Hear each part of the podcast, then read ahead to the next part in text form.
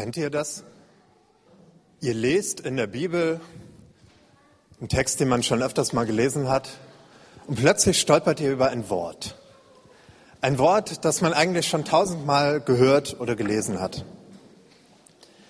Man bleibt an diesem Wort hängen und überlegt, was es eigentlich bedeutet.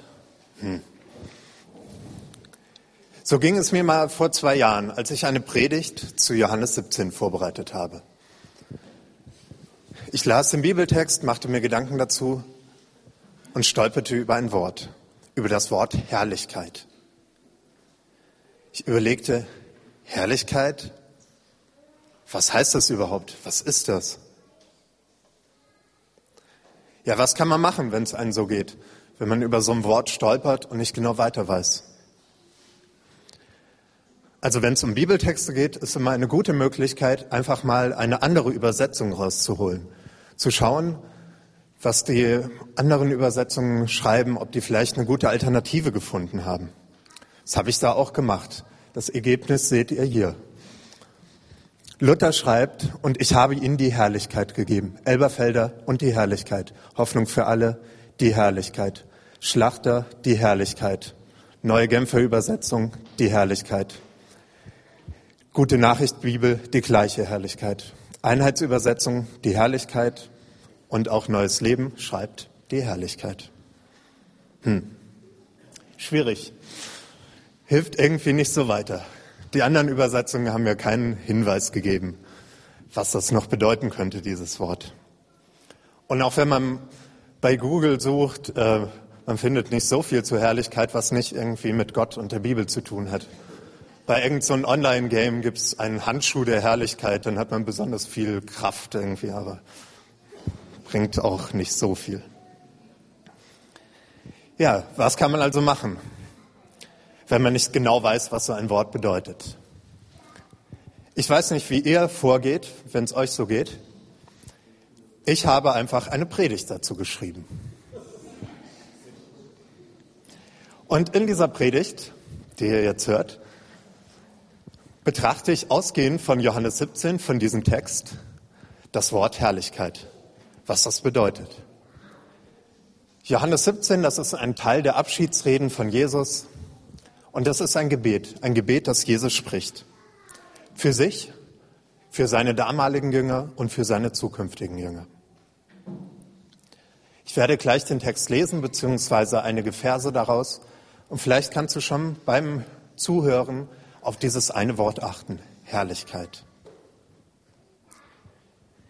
Nachdem Jesus so zu seinen Jüngern gesprochen hatte, blickte er zum Himmel auf und betete. Vater, die Zeit ist jetzt da. Offenbare die Herrlichkeit deines Sohnes, damit der Sohn deine Herrlichkeit offenbart. Du hast ihm ja Macht über die ganze Menschheit gegeben, damit er allen, die du ihm anvertraut hast, das ewige Leben schenkt. Und das ewige Leben zu haben heißt, dich zu kennen, den einzigen wahren Gott. Und den zu kennen, den du gesandt hast, Jesus Christus. Ich habe das Werk vollendet, das du mir aufgetragen hast. Ich habe hier auf der Erde deine Herrlichkeit offenbart. Und nun, Vater, gib mir, wenn ich wieder bei dir bin, von neuem die Herrlichkeit, die ich schon vor der Erschaffung der Welt bei dir hatte. Ich habe deinen Namen den Menschen offenbart, die du mir aus der Welt gegeben hast. Sie gehören dir. Du hast sie mir gegeben und sie haben sich nach deinem Wort gerichtet. Alles, was mir gehört, gehört dir. Und was dir gehört, gehört mir. Und meine Herrlichkeit ist ihnen offenbar geworden.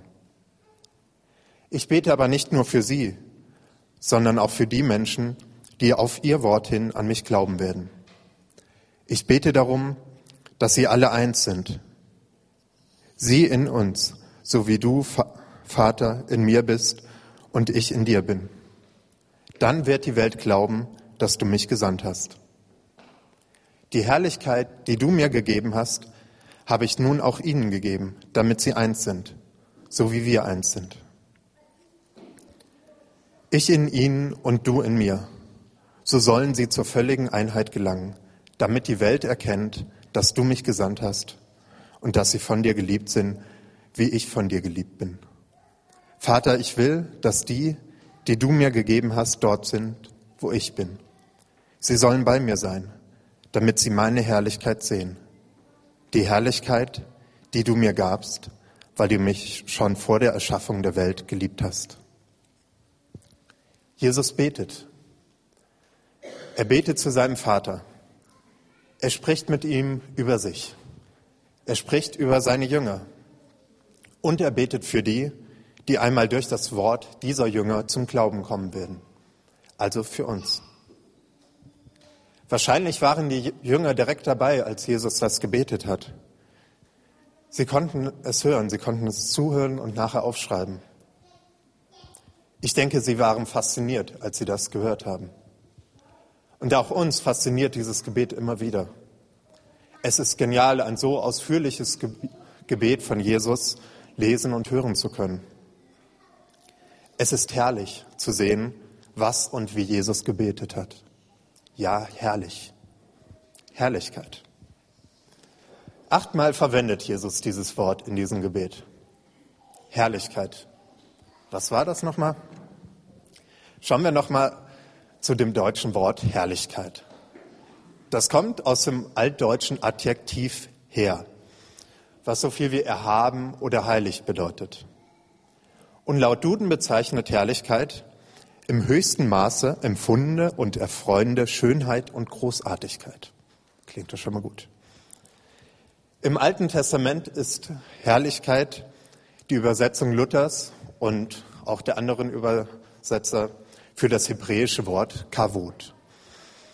Und im Neuen Testament für das griechische Wort Doxa. Kavod und Doxa sind beides Wörter, die man eigentlich gar nicht mit so einem einzigen Wort übersetzen kann. Besser wäre, man sagte Herrlichkeit, Ehre, Ruhm, Klarheit, Licht, Schein, Glanz, Pracht und Macht. Geltung, Größe, Gloria, Großartigkeit. Majestät, Vollkommenheit, Erhabenheit, Kraft und Ansehen. Lichtglanz der Macht, Macht im Licht. Ehre der Majestät, Kraft des Ruhms, Ruhm der Kraft. Licht des Herrn, Herr, das Licht. Herr, Licht, Herrlichkeit, Herrlichkeit. Ja, Herrlichkeit. Herrlichkeit ist ein gutes Wort. Es klingt nach Herr und es klingt nach Licht. Herrlichkeit ist das, was der Herr ist. Es ist eine Eigenschaft, eine Wesensart, eine Beschreibung Gottes. Herrlichkeit gehört zu Gott. Im Vater unser beten wir, denn dein ist das Reich und die Kraft und die Herrlichkeit in Ewigkeit. Auf Gott treffen all die eben genannten Wörter zu. Gott ist erhaben, er ist heilig. Gott ist Klarheit, er ist Macht, er ist Kraft. Ihm gebührt Ehre und Ruhm. Großartigkeit, Erhabenheit und Schönheit kann man in ihm erkennen. Gott ist der Herr und das Licht. Er ist herrlich.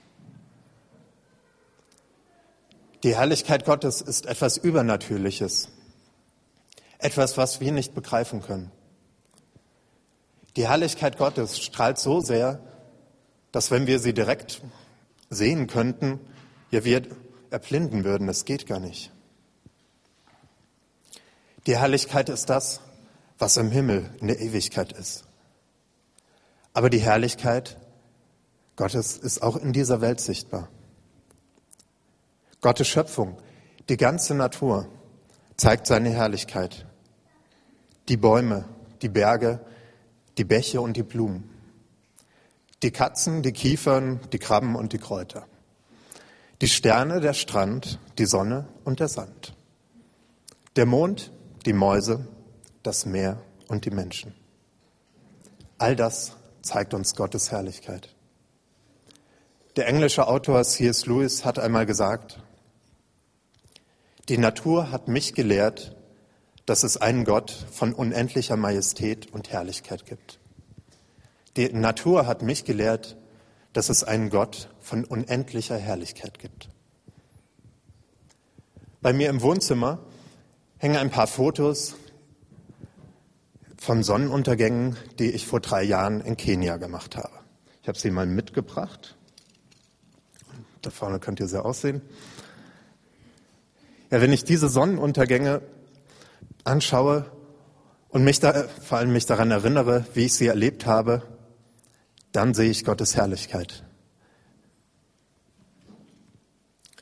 Das zeigt mir Gottes Herrlichkeit, seine wunderbare Schöpfung. Mal sehen, ob das hält. Ja. Die Leute, die hier sitzen, haben heute Glück, die können sich die noch weiter anschauen. Ja, ähnlich ging es mir auch vor zwei Wochen, als ich beim Classic Open Air war in Nürnberg. Da lag ich so auf unserer Decke, hörte diese wunderbare Musik und schaute nach oben in die unendliche Sternenwelt. Ich erkannte etwas von Gottes Herrlichkeit. Andere Leute spüren Gottes Herrlichkeit, wenn sie über die Weiten des Meeres schauen oder wenn sie auf den Gipfel eines Berges stehen oder wenn Sie einen besonders guten Film sehen oder einen leckeren Wein trinken. Ein Freund von mir hat mir gesagt, dass er einmal Gottes Herrlichkeit gesehen hat, als er eine besonders schöne chemische Strukturformel sich angeschaut hat. Sind hier Chemiker unter uns? Hm? Wo siehst du Gottes Herrlichkeit?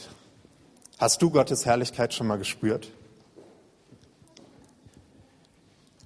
Ihr könnt euch jetzt mal so zwei, drei Minuten Zeit nehmen und mit den Leuten, die neben euch oder vor euch sitzen, euch austauschen darüber, wo ihr immer mal wieder Gottes Herrlichkeit seht. An was ihr denkt, wenn ihr Gottes Herrlichkeit hört. Also nehmt euch kurz Zeit, sprecht mit den Leuten um euch herum. Bei mir immer eine kleine Gruppe, habe ich gerade eben einen guten Satz gehört und dann habe ich gedacht, bevor ich den vergesse, gehe ich schnell nach vorne und sage den. Wenn man die Augen aufmacht, sieht man es jeden Tag. Eigentlich jede Stunde. Eigentlich jeden Moment könnte man sogar sagen. Wenn man die Augen aufmacht, sieht man Gottes Herrlichkeit. In der Schöpfung, in den Menschen, überall. Das ist vielleicht auch so eine kleine Aufgabe für euch, wenn ihr jetzt gerade in den Ferien vielleicht ein bisschen mehr Zeit habt oder auch in Urlaub fahrt, mal darauf zu achten, wo und wie ihr Gottes Herrlichkeit seht. Und für alle, die sehen wollen, ja, wie man Gott, wo Gottes Herrlichkeit in der Natur auch ist, haben wir morgen Abend auch hier die Möglichkeit im Sommerkino. Da schauen wir die Dokumentation Unsere Erde an. Da sieht man ganz viel von Gottes Herrlichkeit, von seiner kreativen und wunderbaren, so vielfältigen Schöpfung. Aber noch viel mehr als in der Natur können wir Gottes Herrlichkeit in Jesus erkennen. In Vers 4 seines Gebetes sagt Jesus, ich habe das Werk vollendet, das du mir aufgetragen hast. Ich habe hier auf der Erde deine Herrlichkeit offenbart. Hier auf der Erde bei uns Menschen hat Jesus Gott verherrlicht, seine Herrlichkeit offenbart. Wenn wir auf Jesus schauen, erkennen wir Gottes Herrlichkeit. Schon bevor Jesus als Mensch auf diese Welt kam, war er in der Herrlichkeit Gottes. Also schon vor der Erschaffung der Welt hatte er die volle Herrlichkeit. So bittet Jesus seinen Vater im Vers 5. Und nun, Vater, gib mir, wenn ich wieder bei dir bin, von neuem die Herrlichkeit, die ich schon vor der Erschaffung der Welt bei dir hatte. Jesus bittet darum, wieder diese Herrlichkeit zu bekommen. Daher wissen wir, dass Jesus heute bei seinem Vater wieder die volle Herrlichkeit hat. Aber während Jesus hier auf dieser Welt war, hat er auch die Herrlichkeit, aber sie war etwas verhüllt.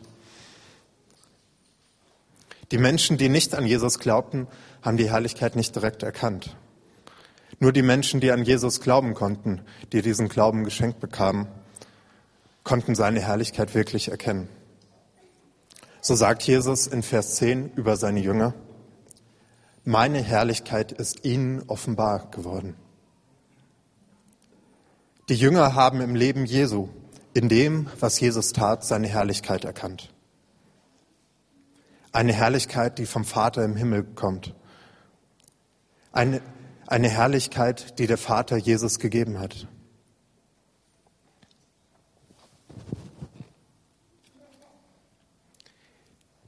Dieses Prisma, was normalerweise bei meinen Eltern im Esszimmer hängt, das kann vielleicht ein Bild dafür sein. Wenn die Sonne darauf scheint, dann verteilt es farbige Lichtpunkte im Raum. Hier ist jetzt leider nicht so viel Sonne, deshalb. Nee, das funktioniert. Äh ah, jetzt sieht man ein bisschen, ja. Also wenn richtig die Sonne darauf scheint, dann sind es noch viel buntere Farben und überall, überall sieht man die, diese bunten Flecken und beim, im Esszimmer bei meinen Eltern manchmal guckt man in irgendeine Ecke und fragt sich, hm, warum ist es da so rot? Das kommt dann hiervon. Ja, vielleicht ist es so ähnlich. Gottes Licht, seine Herrlichkeit, die scheint. Sie scheint durch Jesus hindurch. Sie scheint aus Jesus heraus. Sie schenkt Licht und Farbe. Und wir können etwas sehen, aber es ist nicht das volle Licht, nicht die volle Herrlichkeit. Besonders in den Wundern Jesu wurde seine Herrlichkeit beziehungsweise die Herrlichkeit seines Vaters sichtbar. Sie wurde offenbar. Aber auch bei dem Wundern galt, dass nur die Leute, die glauben konnten, darin die Herrlichkeit erkannten. So sagte Jesus nach der Auferweckung des Lazarus zu Martha, habe ich dir nicht gesagt, wenn du glaubst, wirst du die Herrlichkeit Gottes sehen. Den Glaubenden offenbart Jesus also durch sein Wirken, durch seine Wunder die Herrlichkeit Gottes. Aber was meint Jesus im Vers 1 mit, Vater, die Zeit ist jetzt da. Offenbare die Herrlichkeit deines Sohnes, damit der Sohn deine Herrlichkeit offenbart. Die Zeit ist jetzt da, sagt Jesus. Welche Zeit? Jesus spricht hier von der Zeit, die direkt anfing, nachdem er dieses Gebet gesprochen hat. Er spricht von der Zeit des Leidens, des Sterbens am Kreuz und der Auferstehung. Noch beim Einzug in Jerusalem haben die Menschen eine Herrlichkeit gefeiert, wie sie sich diese vorgestellt haben. Jesus als den König. Die wahre Herrlichkeit Jesu zeigt sich aber kurze Zeit später. In dem Geschlagenwerden, dem Leiden und dem Sterben Jesu zeigt sich seine Herrlichkeit und damit auch die Herrlichkeit seines Vaters. Gott dreht hier die Maßstäbe dieser Welt um. Eine größere Schande als den Tod am Kreuz gab es damals nicht. Trotzdem wird diese Schande, das Sterben am Kreuz, zum Zeichen der Herrlichkeit Gottes. Mit dem Sterben am Kreuz vollendet Jesus seinen Auftrag in dieser Welt. Der Gekreuzigte wird zum Verherrlichten. Am Kreuz zeigt sich die Herrlichkeit Gottes, seine Liebe und seine Gnade. Jesus hat hier auf der Erde Gottes Herrlichkeit offenbart. Die volle Herrlichkeit, die Jesus vor der Erschaffung der Welt hatte, erhält er dann drei Tage, nachdem er gekreuzigt wurde. Er bekommt sie wieder bei der Auferstehung. Seit der Auferstehung ist seine Herrlichkeit, sein Glanz und seine Macht nicht mehr verhüllt. Und in diesem Glanz und in dieser Macht wird Jesus auch eines Tages wiederkommen. Dann werden alle Menschen seine Herrlichkeit sehen. In Vers 24 bittet Jesus darum, dass die Gläubigen, die bei ihm sein werden, seine Herrlichkeit erkennen. Er betet, Vater, ich will, dass die, die du mir gegeben hast, dort sind, wo ich bin. Sie sollen bei mir sein, damit sie meine Herrlichkeit sehen, die Herrlichkeit, die du mir gabst. Auch heute gilt noch, dass man Jesu Herrlichkeit nur durch den Glauben erkennen kann. Wenn ich nicht glaube, werde ich seine Herrlichkeit auch nicht wirklich sehen können.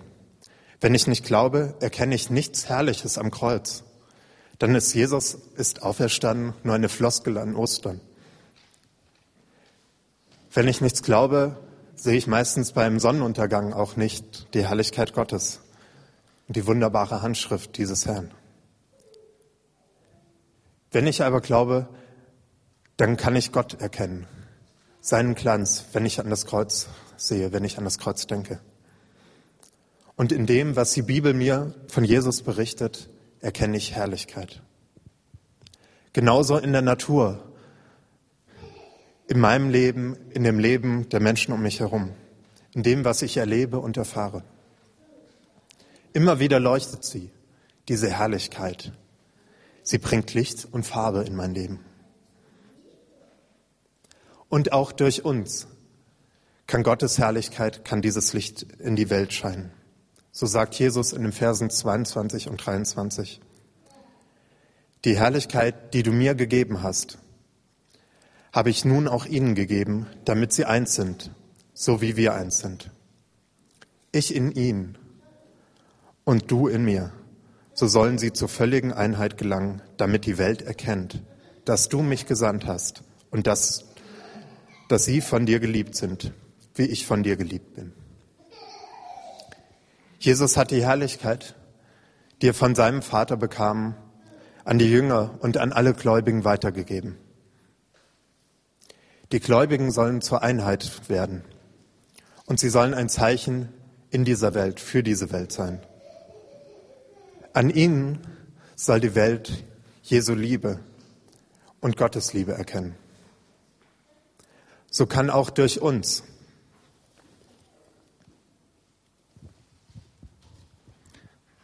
Durch uns kann heute Gottes Glanz in dieser Welt erscheinen. Wir sind das Licht der Welt. Gott scheint durch uns und schenkt Licht und Farbe für die Menschen um uns herum. In unserem Leben wirkt Gott mit seiner Herrlichkeit. Eine Schriftstellerin hat mal gesagt, Glaube ist, sich über die Tatsache zu wundern, dass nichts weniger als die Herrlichkeit der Gegenwart Gottes in mir wirkt. Die Herrlichkeit der Gegenwart Gottes wirkt in mir. Das ist wirklich ein Grund, sich zu wundern und sich zu freuen. Der Gott, der diese Welt so wunderbar erschaffen hat, wirkt in jedem von uns. Er wirkt in dir und in mir. Wir können Gott darum bitten, dass wir das immer mehr erkennen und aus dieser Erkenntnis, aus seiner Kraft leben. Durch den Heiligen Geist können wir schon jetzt Gottes Herrlichkeit, ja, an Gottes Herrlichkeit teilhaben. Aber wir haben noch nicht die vollkommene Herrlichkeit erreicht. Erst in der Ewigkeit werden wir die volle Herrlichkeit sehen und auch an ihr teilhaben. Das ist uns versprochen. Das ist unsere Hoffnung. Eine Hoffnung auf ein Leben im Glanz Gottes, ein Leben im Licht, ein Leben der Vollkommenheit und Erhabenheit, ein Leben voller absoluter Schönheit und Großartigkeit. Solch ein Leben verheißt uns Gott. Wir können darauf, ja, darauf hoffen und darauf vertrauen. Dies ist eine Hoffnung, die uns Kraft gibt. Und genau diese Hoffnung ist es, die auch den amerikanischen Bürgerrechtler Martin Luther King ganz viel Kraft gegeben hat. Er setzte sich gewaltlos, aber mit viel Kraft für die Rechte der Afroamerikaner und für soziale Gerechtigkeit in den USA ein. Und obwohl er mehrfach tätlich angegriffen wurde, über 30 Mal inhaftiert wurde und sogar einen Bombenanschlag überlebt hat, konnte Martin Luther King sagen, ich möchte, dass ihr wisst, wir werden Gottes Reich erreichen. Daher bin ich heute glücklich. Ich mache mir über nichts Sorgen. Meine Augen haben die Herrlichkeit des kommenden Herrn gesehen. Meine Augen haben die Herrlichkeit des kommenden Herrn gesehen. Ich wünsche mir, dass, wir, dass auch wir offene Augen für die Herrlichkeit des kommenden Herrn haben. Dass wir seine Herrlichkeit sehen und erkennen. Ich wünsche mir, dass seine Herrlichkeit die Kraft ist, die unser Leben bestimmt. Ich wünsche mir, dass seine Herrlichkeit aus uns heraus die Welt erstrahlt. Denn sein ist die Kraft und die Herrlichkeit in Ewigkeit. Amen.